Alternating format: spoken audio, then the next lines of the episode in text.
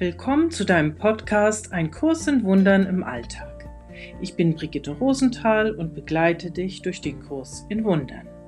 Hier geht es darum, den Kurs besser verstehen zu lernen und im Alltag anzuwenden.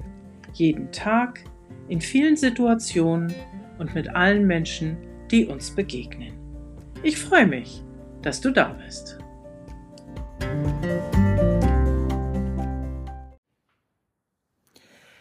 Wenn wir zwei Denksysteme im Kopf haben, die einander widersprechen, haben wir einen inneren Konflikt. Das kann nicht funktionieren. Das ist ähm, ein Aspekt der Lektion Kapitel 6, Römisch 5, die Lektionen des Heiligen Geistes. Ich fange jetzt auf Seite 103 an. Da gehe ich jetzt weiter. So erklärt uns dieser Text, wir können nicht an die Instanz des Egos glauben und alles, was dazugehört, an den Körper, an diese Welt, an, nicht, so, und damit an all die Bedrohungen, die hier auf uns zukommen und gleichzeitig glauben, wir sind in Gott. Wir werden uns entscheiden müssen. Und da sagt uns der Kurs auf Seite 103, 104, wir sind im Grunde genommen wie schlafende Kinder, die vom Heiligen Geist ganz sanft aufgeweckt werden müssen. Ihr kennt das sicher auch aus eurer Kindheit ihr habt äh, Albträume, ihr glaubt an dunkle Mächte, an, also hier in Norddeutschland zum Beispiel gibt's den Buhlemann. Der Buhlemann saß für mich immer im Keller. Unten im Keller waren die Kartoffeln und die schmutzige Wäsche und ganz, als ich noch ganz klein war, da waren auch Kohlen unten im Keller. Und wenn ich da runter musste und es war eben sehr schummrig, dann hatte ich Angst und dachte, da sitzt der Buhlemann. Und dann brauchen wir Eltern, die uns ganz liebevoll erklären, du musst wirklich keine Angst haben und da ist kein Buhlemann und ne, so. Oder unsere Albträume, aus denen wir erwachen. Und da gibt es Hexen und da gibt es Gespenster und da gibt es ganz viel Bedrohliches, was uns Dinge ausmachen will. Und dann gehen wir zu unseren Eltern und haben noch diese ganze, diese ganzen Gestalten, diese ganze Bedrohung haben wir bei uns. Und unsere Eltern sind eben, wenn sie denn liebevoll und zärtlich sind, sagen sie nicht, was bist du denn für ein Spinner, wie kommst du denn auf so eine Idee, sondern sie sagen ganz liebevoll, nein, der ist schon längst weg und das ist alles gut und der kommt auch nicht wieder und hier bist du sicher und nicht so.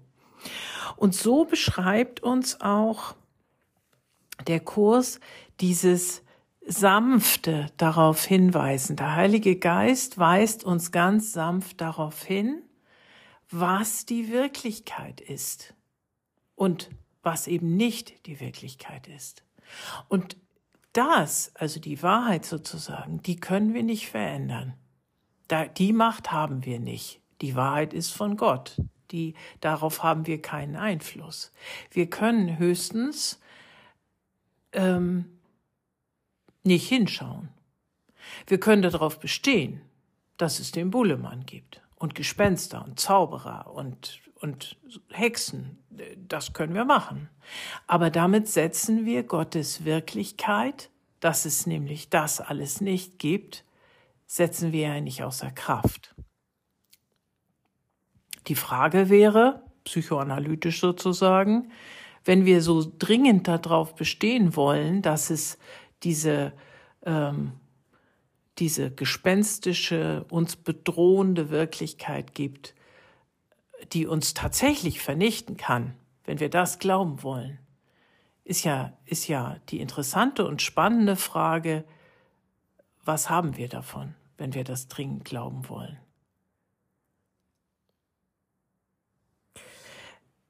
Auf Seite 104 in Abschnitt 1 kommt die erste Lektion des Heiligen Geistes. Damit du hast, gib allen alles. Wenn dein Körper und dein Ego und deine Träume vergangen sind, wirst du erkennen, dass du ewig wärst. Nicht? Also diese Bedrohung ist nicht wirklich eine Bedrohung, weil sie ja nur eine Bedrohung für den Körper ist und nicht für den Geist. Und nur der Geist währt ewig. Vielleicht denkst du, das werde durch den Tod erreicht, aber nichts wird durch den Tod erreicht, weil der Tod nichts ist. Alles wird durch das Leben erreicht und das Leben ist vom Geist und im Geist. Der Körper lebt weder noch stirbt er, weil er dich, der du das Leben bist, nicht fassen kann. Wenn wir den gleichen Geist miteinander teilen, kannst du den Tod überwinden, weil ich es tat. Also hier spricht Jesus, nicht? Diese ganzen Texte sind ja von Jesus an Helen Chuckman weitergegeben worden. Also nochmal dieser Satz. Wenn wir den gleichen Geist miteinander teilen, kannst du den Tod überwinden, weil ich es tat. Mein Reich ist nicht von dieser Welt, sagt Jesus. Und, und wenn wir diesen Geist mit ihm teilen, dann müssen wir uns auf diese Welt eben auch nicht verlassen und sind dann auch nicht verlassen, Gott sei Dank nicht? Müssten wir uns auf diese Welt verlassen, mit diesem ganzen Wahnsinn. Mit Krieg und Habgier und, und einer sticht den anderen aus und wir rüsten nochmal ordentlich auf. Ähm, hier wird jetzt gerade darüber debattiert, ob wir nicht doch dringend noch Panzer in die Ukraine schicken sollten, um noch besser töten zu können. Würden wir uns auf diese Welt verlassen und auf diese Ebene, auf der Ebene zu denken, auf der Ebene zu leben, dann wären wir wirklich von Gott verlassen. Der Tod ist ein Versuch, den Konflikt dadurch zu lösen, dass man sich gar nicht entscheidet. Das ist auch ein spannender Satz, nicht? Der hier steht in Absatz 1 auf Seite 104. Der Tod ist ein Versuch, den Konflikt, diese beiden Denksysteme nämlich, nicht? Also es gibt Gottes Wirklichkeit, in der wir völlig geschützt sind und in der wir eben Geist sind und nicht Körper.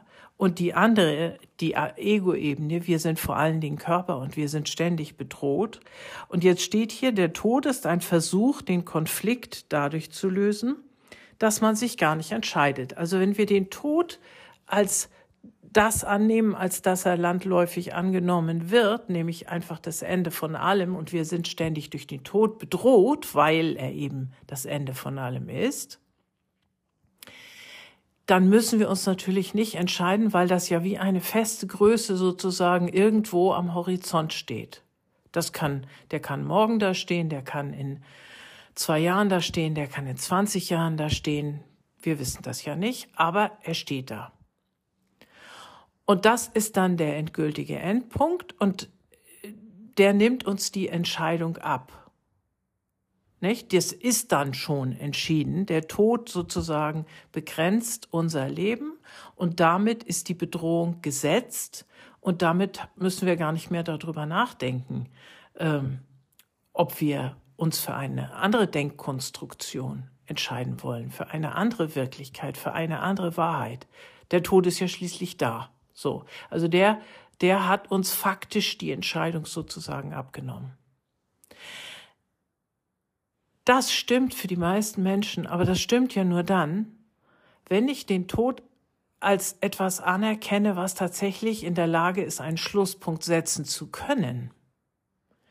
Und das wiederum ist ja nur dann so, wenn ich mein Leben als gänzlich körperlich begreife. Dann muss ich natürlich hier wirklich Angst haben. Dann kommen junge Leute auf die Idee, dass sich die letzte Generation zu nennen und, und weinen und sind verzweifelt und kleben sich auf der Straße fest und ähm, wollen keine Kinder mehr kriegen, weil sie sagen, hier, hier ist ja alles nur zum Scheitern verurteilt und wir können nur verzweifelt sein, wenn, wenn sich hier nicht sofort alles ändert. Ja, das ist doch klar. Aber wenn wir den Tod, den körperlichen Tod, nicht anerkennen als Schlusspunkt von allem, sondern mit Jesus zusammen sagen, mein Reich ist nicht von dieser Welt und du kannst diese Welt überwinden, weil ich sie nämlich überwunden habe. Ich nehme dich mit. Nicht? Entscheide dich für diese Denkkonstruktion. Dann muss unsere Erwartung gar nicht mehr dahin gehen, dass sich hier aber mal ganz schnell etwas ändert.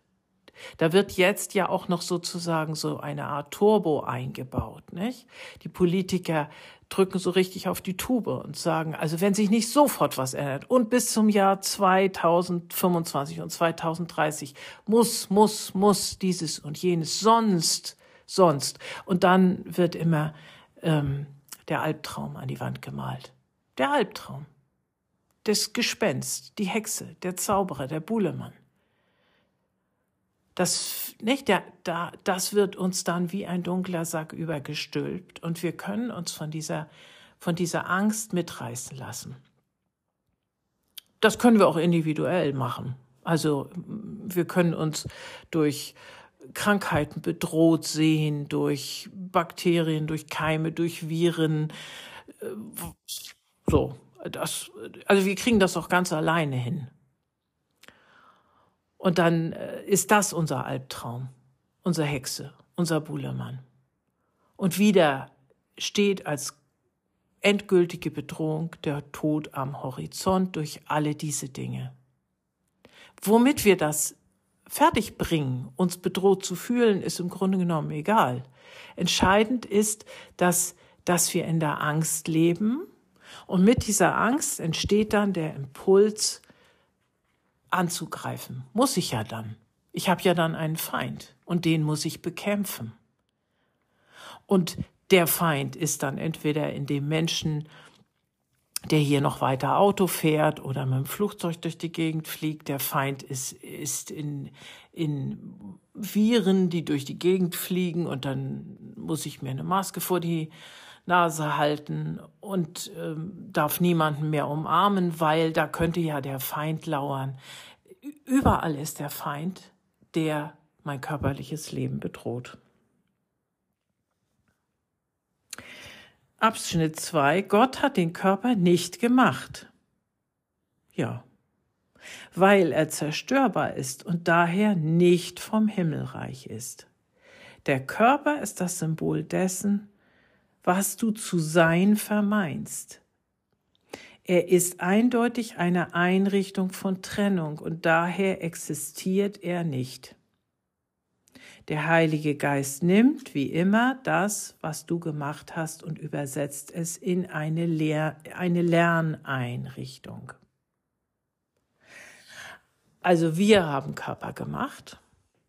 Wir glauben Körper zu sein. Und nun sagt er, na gut, also wenn du das dann schon glaubst, dann ähm, versuche ihn mal sinnvoll zu benutzen, segensreich zu benutzen und kommuniziere mit anderen Körpern und das auf eine segensreiche und gottgewollte Weise. Und die sollte möglichst eben nicht von Trennung künden, sondern von Vereinigung, von Einssein. Der eine Sohn Gottes steht hier im Kuss im Wundern. Und dann führt er hier ein wirklich schlagkräftiges Argument dafür ein, dass der Geist eben wesentlich mächtiger ist als der Körper.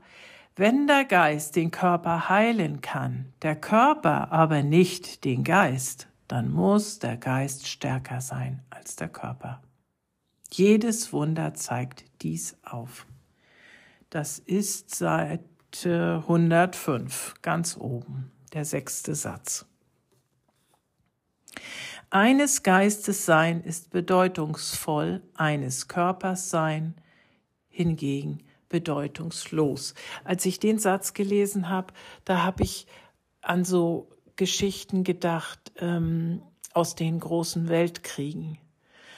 Es hat ja nachweisbar die Fälle gegeben, wo Mütter gewusst haben, jetzt stirbt mein Sohn, der als Soldat irgendwo an der Front war. Die sind über Nacht, haben die weiße Haare bekommen. Und das lag nicht daran, dass sie Nachrichten bekommen haben, dass irgendjemand kam, der ihnen von der Front berichtet hat, sondern weil ihr Geist mit dem Geist ihres Kindes verbunden war. Und Wochen später, als dann die Nachricht des Todes kam, hat sich herausgestellt, es war so. Das war die Nacht oder der Tag, an dem ihr Sohn gestorben ist. Geister können verbunden sein, Körper nicht wirklich.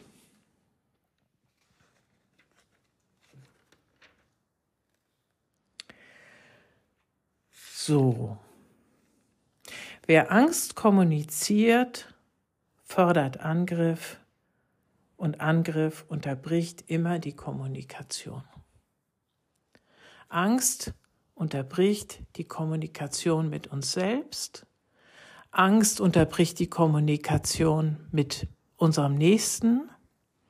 Und wenn wir in Angst sind, sind wir in Konflikt mit uns, mit den anderen, und das könnten wir lassen. Wir könnten uns entscheiden, diese, diese, diese, dieses Denkmuster, diese Denkkonstruktion der Angst zu verlassen. Und der Heilige Geist hilft uns dabei, nimmt uns an die Hand und sagt, komm, komm auf die heilsame Seite. Und indem du auf die heilsame Seite kommst, lernst du und lehrst gleichzeitig den Frieden in deiner Umgebung, in deiner Familie, mit deinen Freunden, auf deinem Arbeitsplatz, in deiner Umgebung.